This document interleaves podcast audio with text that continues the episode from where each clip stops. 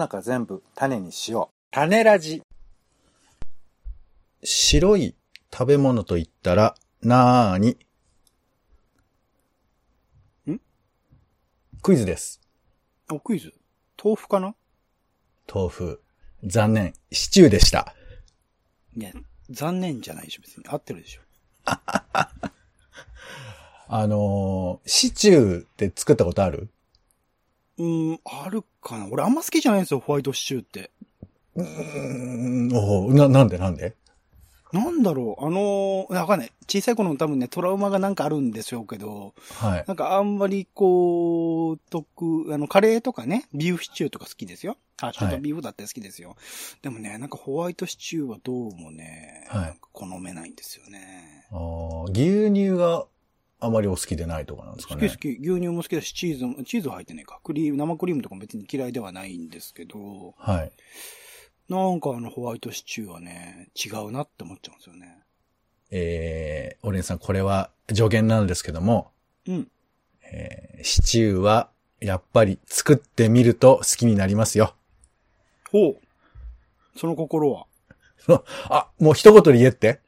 えー一言で言えば、えー牛乳の割合を考える時間が愛に変わるよ。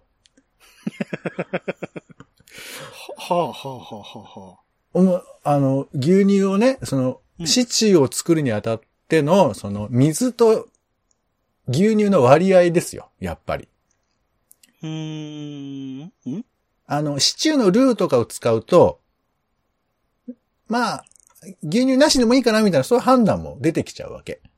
うん、うん、うん。でもやっぱここは贅沢に牛乳を入れることで、なんか本格シチューにしたいなみたいな気持ちとかがもう始まってるわけ。もういろんなの作るな段階でシチューのことに夢中になっちゃうと、もうこれ食べる段階では、もうそのシチューが好きとか嫌いじゃなくて、どれは、どれが、どれこそがシチューなのかっていうさ、そのシチューの定義の話に入っていくわけですよ、すでに。うんうんうんううんんもうだから下半身は、もう完全に、下半身？えー、下半身は、もうシチューに使っているものだと思ってくださいよ。あんま使いたくないものですけどね。まあ、ええとりあえずそうしましょそう。今は使ってみたくないと思ってるじゃん。う。うん。これが意外なことに自分で作ると、シチューに浸かりたくなるのよ。それ正しい反応なのかよくわかんないですけど。正しいか、正しいか、いや、俺は正しいかどうかで言ったら、それは正しくないと思う。本当おっしゃる通りですよ。だけど、もし俺がね、高木ブーさん、ドリフターズの高木ブーさんが自分の出汁でおでんを取ったように、あれはコントだったよ、確かに。それは人は笑うさ、コントだから。だけど、本当に自分がシチューに使ってみたときに、うんうん。おいシチューと、おい人参、おいじゃがいもと、筋肉んだ。おいおい、鶏肉にちゃんと小麦粉混ぜて炒めてるじゃねえか、みたいなこととかも全部織り混ぜて、シチューが愛おしくなってくることって、信じられる？あお、俺は信じるよ。俺はポンちゃんが言ってることは何だって信じるさ。ということで、えーっと、ポンです。オレンジです。えー週の始まりは、どなたとかの、えーどなたとかのおしゃべりの練習場種枕なんですが、えー前回種枕をお送りしたところですね、えーうんこの、この手の、この手のどうでもいい話が、えーっと、めちゃくちゃ伸びるということでですね、えー肝心のメインディッシュであるところのニュースが喋れないというですね。序盤に僕はね、あの、心配はしたんですけどね。そう。そして 今回も、えー俺シチューの話のしたい話を全然してないんですけど、うん。あのー、まあいいや、その話は。いいの。いや、いいですよ。シチューが、もうあんだけもや、もやしもやし言ってたポンさんが、うん。そんな煮込み料理まで来たっていうところはすごい、あの、変化を感じますよ。いや、いだけど、いですね。シチューの、シチュー作りの話をしたらもうそれはもうさ、あのー、丁寧でもない、ただの俺の、独り言になっちゃう。まあ、ポンさん料理番組好きっていうのはね、あの、リスナーの方だったら分かってくださってると思いますので。初めて聞いた人もいるとは思いますが、えー、まあいいで、あの、なんで、あの、シチューの話がもし聞きたいっていう人は、えっ、と、お便りを送っていただければ。さあ、何、えーシチューの何を作るの 俺もわかんない。どうなるかわかんないんですけど。えー、ということで、えー、今回は種枕、すいません。えー、と、おまけ編ということで、えーはいはい本来喋ろうと思っていた、えー、枕な話題を、えーうんちょっと喋ろうかなということでございますよ。いつもね、集中して喋れてないんで、今回は、えーもう時間たっぷりとってね、あの、まるでシチューのルーのようにね、たっぷり、もういいか、えー、ということで、シチューのルールたっぷりかな。うん、そうですね。うん。シチューのルーは入れる派？入れない派？あ、もういいですね。はい、じゃあ行きましょう。入れないってもうシチューじゃないじゃないそれ。わかんないけど。違うのよ。シチューのルーを、えーはいはい既製品のやつを使うか、自分で作るかっていう、そういう話よ。なるほどね。打ち上げ花火を横から見るか、えー下から見るか。はい。ということですね。リズムだけ合わせたけど違うね、それね。うん、うん。まあいいです。はいそういうことにしましょう。ありがとうございます。はい。ということで、えー今回はあの、ニュースのね、えーところから話題を引っ張っていって喋りたいということであります。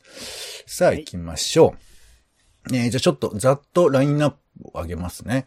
えーまずは一つ目、えー死後な口癖ありますか？うんそれから、えー自分じゃ止められないマイルールありますか？うん子供だったらで考えること。うん、うん。そして、死後整理したいあなたのデジタル。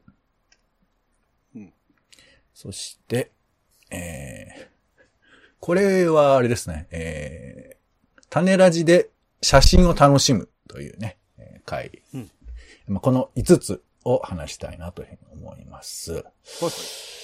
はい。じゃあ、順に行きましょうか。うんえー、死後な口癖ということで、こういうニュースが出てました。えー、コギャル MD、えー、三省堂新国語辞典で消えた死後の世界という、えーまあ、記事が出てまして、えーうん三省堂の国語辞典が、えー8年ぶりに内容を、えーまあ、改定しまして、でこれが12月に、えー17日に販売されたみたいなんですけど、うん。なんかこの、いっぱい辞書ってあるじゃないですか。うん、うん。三省堂だと、新明会とかが有名だよね。新明会国語辞典というやつが。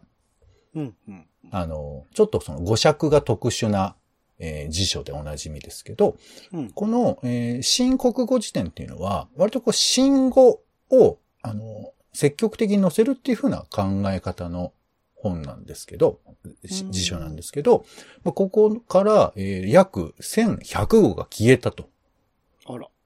いうことで。で、うんもちろんその、いろいろね、理由はまあある。で、その辺の記事もたくさん出てるんですけど、えー、どういう風なものが、こう、死後なんかな、みたいな感じで、冒頭出てきたコギャル、MD、みたいな話なんですけど、コギャルはまあ、時代的にはピンときますよね。知ってはいますね。あんまり馴染みはないですけど、知ってはいます。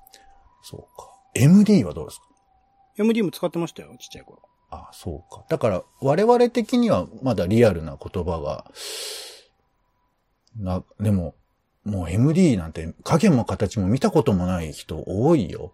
多分 CD とかレコードの方がピンとくるというかさ。うん、うん。あとなんか、えースッチーとかね。スッチー。スッチーわかります？スチュワーデスの方のことですかね。そうそうそう、そうですね。今はもう言わなくなりましたね、確かに。そうだよね。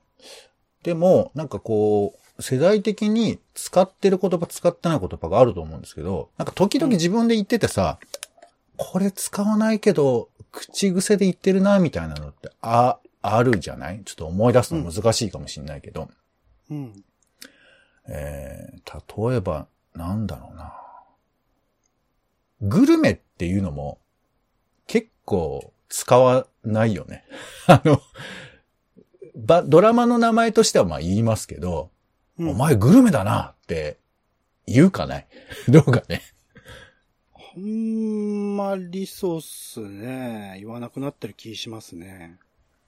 そうまあ、グルメ、ググルナビとかね。はい。食べログとかでなんかグルメな人みたいなのを言ってるのを見ることはあるかもしれないけど。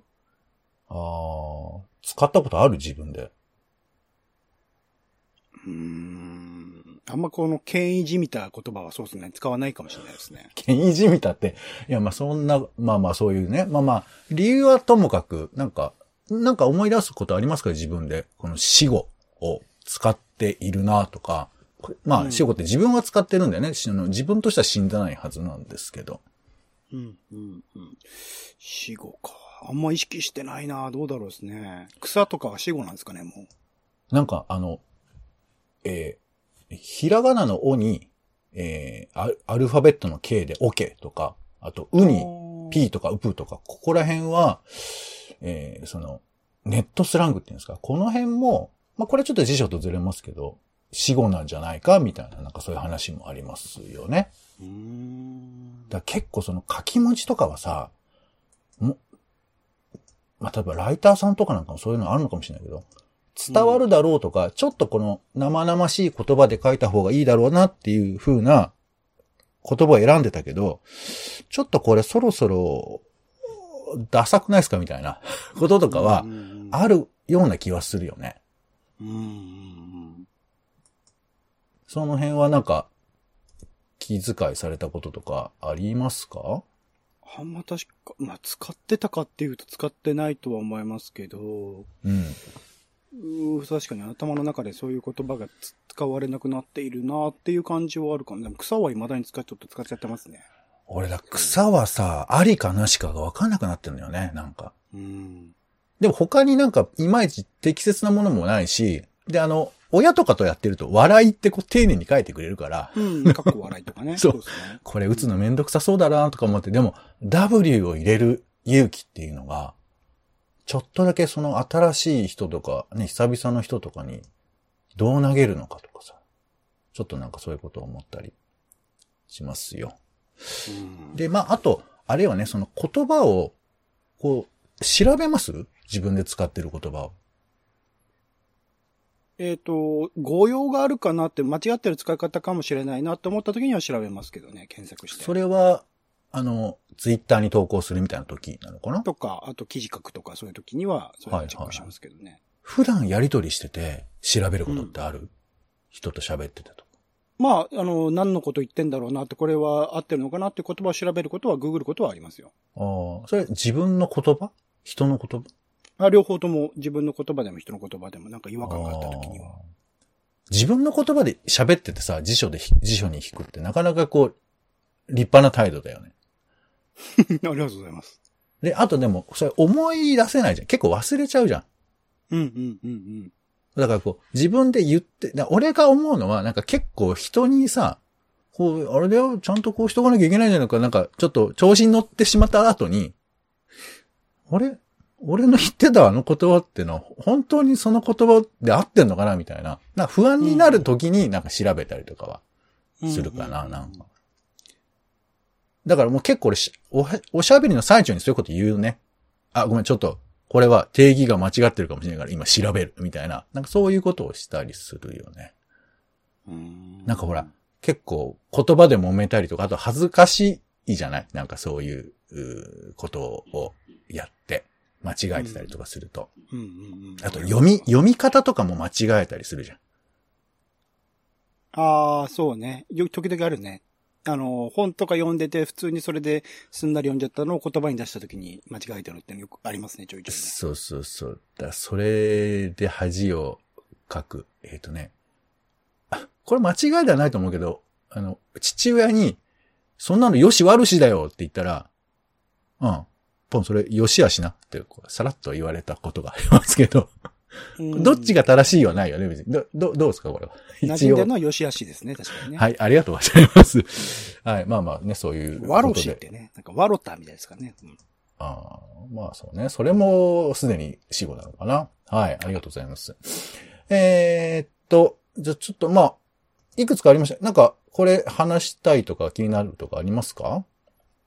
うーん、そうですね。まあ、死後を整理したいあなたのデジタルの世界とかについては。ああ、うんそうね。あの、こちらはですね、まあ iPhone に、えー個人アカウント、個人ってその、えー亡くなった人ってことですね。個人アカウント管理機能というのが新設されたみたいで、うんえーで、それを使うことで、その亡くなった後に、まあ、えいくつか決められた情報なんですけど、えーそれについてアクセスできる権利を、まあ、他人に付与できるみたいなことなんですよ。うん、うん、うん。だからまあ、例えばお父さんがまあ、息子とか娘とかお母さんとかにそういう機能をまあ、伝えておくみたいなことなんだと思うんですけど、この、まあさ、多分この2、30年で一気にデジタル的な荷物がみんな増えてると思うんですよ。ちょっと前まではパソコンのハードディスクの中とかそういうことでよかったけど、最近はもうそのいろんなサービスに自分のデータがこう、まあクラウドっつうんですか？そういうところにこう、半分載せかかってて、で、まあ我々で言えば、その種ラジのデータとか、まあローカルにも一応あったりするけど、ネットに公開するのもどうするのかみたいな話もあるわけじゃないですか。うん、うん、うん、うん。で、これをなくなった時に誰に整理してもらうのか、みたいなことは、まあ結構ね、お家のものだったら、まあ遺品整理みたいな感じで時間をかけてゆっくりみたいなのもありますけど、なくなった後の Google ドライブの中とかさ、うん、うん、うん。うんっ、て思うと、います？これやってねって言える人。うーん、どうだろう。まあ、親とかになってくんのかな。うんうんうんでも、親も大変だよ、そういうのね。まあ、なんつうか、自分が死んだら、そのね、例えば Google ドライブとかって、まあ、まあ、その思い出として残るのかもしれないですけど、特に何かしら意味を持つものでもなかったりする。そういうことでね、遺言とかだったらいろいろ調整大変だろうけど、なんか、そのまま放置しておいてくれてもいいかな、みたいな感じではありますけどね。まあ、二つあるよね。その、そういうものをちゃんと整理しないと、例えばその、うあの、実際リアルな話で言うと、えー、銀行口座とかさ、はいはいはい。こ、れ、なくなってしまったり、あとまあ、そのね。そう、に認知症になった後とかもそうですけど、そのなんかね、まあ、最近はなんかルールが改正されて、何、いくらかまでは出せるみたいな話もあるんですけど、まあ、とにかくその、本人じゃないと扱えないものって結構あるんですよ。お金なんかに言えば。だからそれって、まあ、まあ本当場合によってはですけど、その、お葬式を出す費用をどっから捻出しようか。その人は持ってるはずなんだけど、そこからは出せないみたいなこととかもあったりするから。だから、まあそういう必要なものを出したくても出せないとか、いうこととかはあったりはしますし、あとは、まあ重要じゃないけど、なんていうかこう、その人、まあね、例えば Facebook のアカウントとかさ、なんかなくなったっていうことも示せたりするんだよね、確かね。ちょっと詳しく知らないんですけど。うんうん。だからそういうね、ツイッターとかも、ほら、よく家族が、えー、誰々はあれ、誰々はいつ亡くなりました。本当にご愛顧ありがとうございました。うんこのアカウントは残しておきたいと思いますので、えー、閲覧よろしければしていただければとか、なんかそういうことね、あの書いたりしますけど、やっぱその、まあ当人はね、亡くなっちゃったから意味はないけど、周りの人がその人の言葉とかを、まあ見たいとかさ、いうこととかはあるとは思うんです。ただそ、その時にね、いや、これはもう止めたいよとか、そういうことって誰がどう考えるのかっていうかさ、お家のものだったら、まあ、えー家族が整理するっていうのは納得できるかもしれないけど、反公共の場にさらされているものをどう整理するかっていうのは、意思を持って誰かに伝えておいた方がいいのかなっていう気もまあしなくもないよね。うんうんうんうんうん。でもそう思うとね、一体じゃあ誰にすりゃいいのかって悩ましいね、これはね。そうっすね。まあでも今までの人たちが、まあそんなにでもデジタルネイティブって感じでもなかったからってのもあるのかな。まあどうしてきたのかっていうものを見ていけばなんか自然とそれに従うみたいな感じになりそうですけどね。どうす？奥さんとか。任せられるならあるんじゃないですか？負担にならなければって感じなんじゃないですか、多う分。ん。まあでも、大体こういうのは負担だから、だから亡くなる前に整理するっていうのが、まあリアルものでも同じだとは思いますけどうんうんうん。しときたいものはね、そうっすね。うん、そう。まあね、だから、あの、ほら、もう亡くなる前に全部家のもの捨てちゃう人とかいるじゃない。うんああいう感じで、亡くなる前にもデジタルのもの全部なくなしちゃうとか、まああとは本当私が亡くなった瞬間全部消してくださいみたいな。そういうこともあるのかもしれないよね。うん。未来だ。未来だね。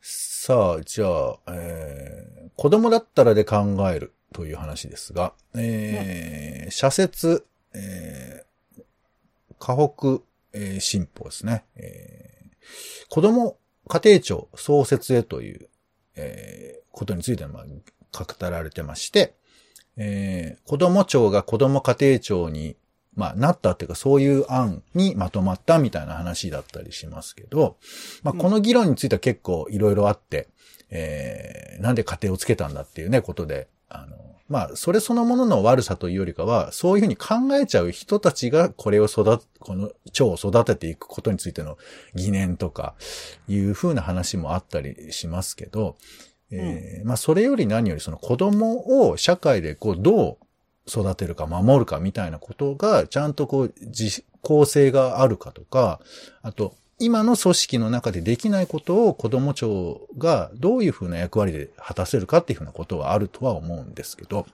うん。うんなんかもう一個ね、ニュースがあってね、えっ、と、キッザニア東京がね、15周年なんだって。ほー。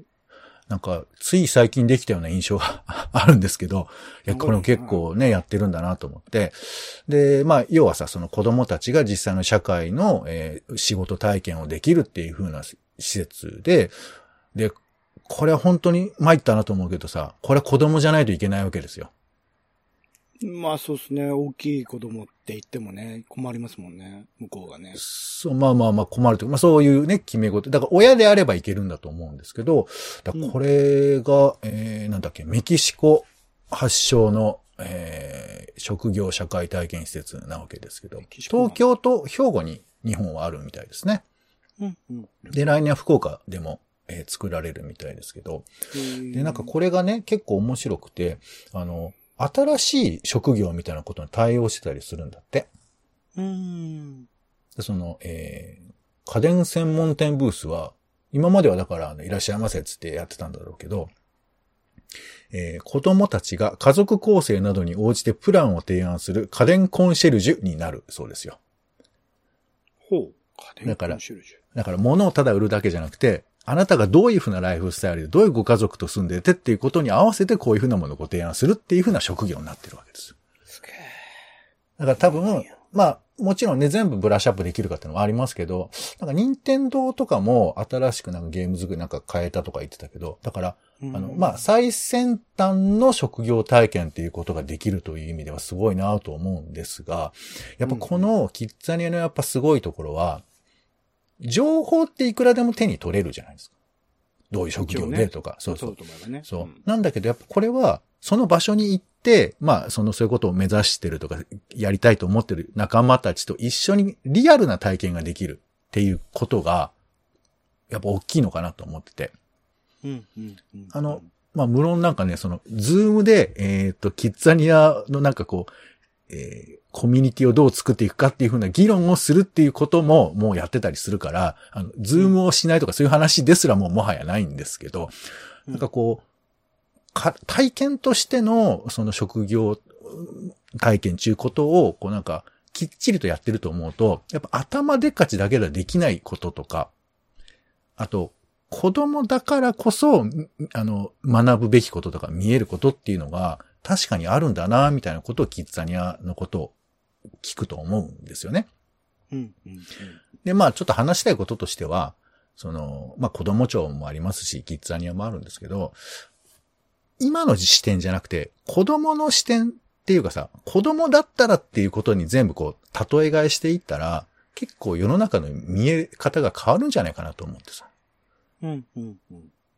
あの、うちの近所でも走り回ってる子供とかがいて、あっちに花火あるよっつってこう、まあ、遠くで花火が鳴ってたりするときにわーっと走っていったりするんですけど、なんかあの、あの感じっていう視点で世の中を見たら、随分違うんだろうけど、もうあそこには戻れないのかなみたいなさ。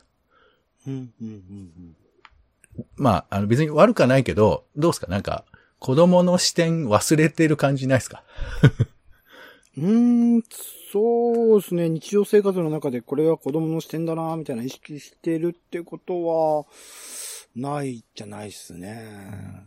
なんか不自由だなっていうかさ、その、まあ当然だけど、いろんなことを先読みして僕らは経験したことをもとに割と考えてしまうんですけど、自分のなるだけゼロの実感に近いっていうか、まあ本当にね、7歳ぐらいの感覚で物のいい悪いとか、えーいうことを言えるだろうか。なんかこう自分の偏った偏見とか、この育ってきた道のりをついつい使っちゃうことってあるよなって思ったりするんですけど、うんうんうん。まあね、これは逆に言うとそういう風なところまでで、その、えー成長過程における厳しさみたいなものが、えー子供の成長に大きく影響を与えるっていう風なことも逆に言えば言えるんですけど、うん。まあ、そこまで言わないにしても、なんか日常で結構、おいら歪んでるなって、あの、自分で思ったりはするのよね。子供のことと比べると。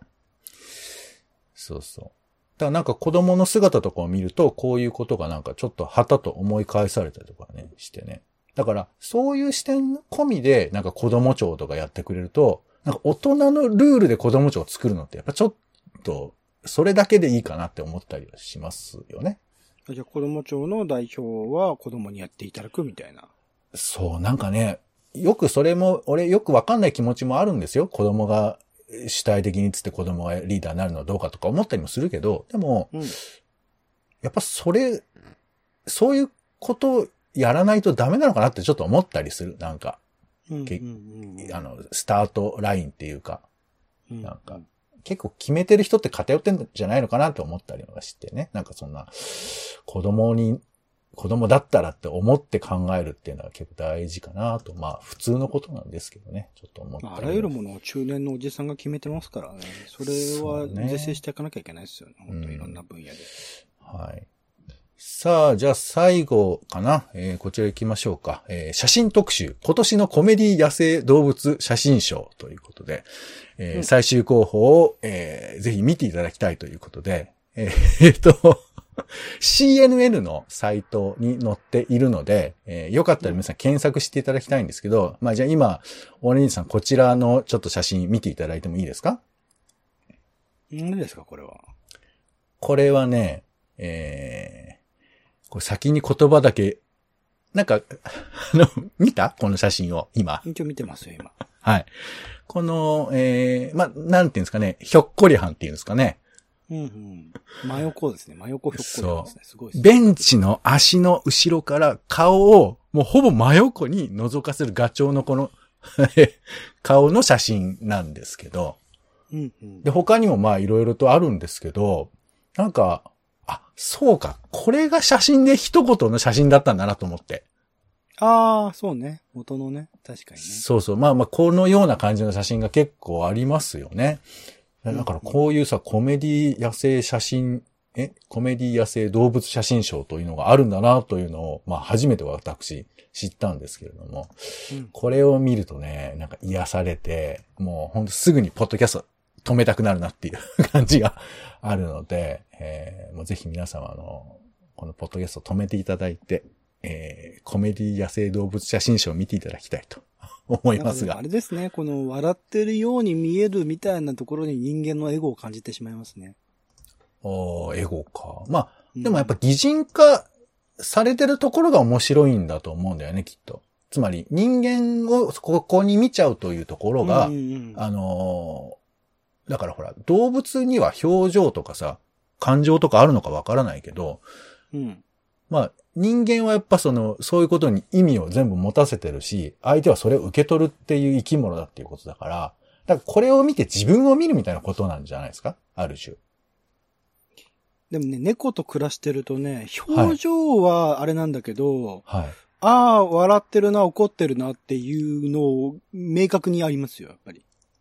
なるほど。そういう猫を飼ってる人から言うと、この顔に葉っぱがくっついた鳩とかの 写真は、どういうふうに思う？これ不快。ただ、その後のインドに生息するツルヘビ、口を大きく開いて威嚇するは、はい人間はこれ笑ってるとか取るのかなと思うんですけど、これは怒ってますね、完全に。あ、そうですか。俺はあくびに見えますけどね。一応。うん。解釈ですよね。だからそこの決めつけて、このコメディと解釈してしまうのは人間のエゴが入ってるんじゃないいや、まあまあ、エゴ、エゴですよ。もちろん全部エゴなんですけど、うん。なんか、あの、こういうものを可愛いと思うとかっていう自分の、まあ、うん。大きく言えば人間の視点っていうのが、ここに わかる。まあ、そんな分析することでもないんですけど、まあ、シンプルに、なんかこう、なんか心がね、動く写真かなというふうに思いました。はい。というこ、おっということで、あっという間に時間が、結局全部やれないっていうですね。本当にすいません。えー、これニュースなのかね？何やってんだろうね、俺はね。えーね？まあいいんですけど、えーうんまあ皆さんの 雑談の、えー種にしていただければなということで、はい、えー、2021年もたくさん話題を出していきましたが、一個でも使えていたら幸いです。ということで終わりましょう。えー、種ラジの種枕、えー、続、種枕でございました。お相手は、えー、シチューなんですけど、まあ、作ったんですよ。もうちゃんと伊東洋方で買い物して。でさ、よし、できたと思って見たら、人参を忘れてまして、絶望ですね。やっぱ赤がないとね、物足りないですよね。えー、頑張ります。ポンと、アレンジでした。種ラジ、また。種ラジは、ほぼ毎日配信をするポッドキャストです。Spotify や Apple Podcast にて登録を。更新情報は Twitter。本編でこぼれた内容は、公式サイト、種ラジ .com をご覧ください。番組の感想や、あなたが気になる種の話は、公式サイトのお便りフォームから。お待ちしています。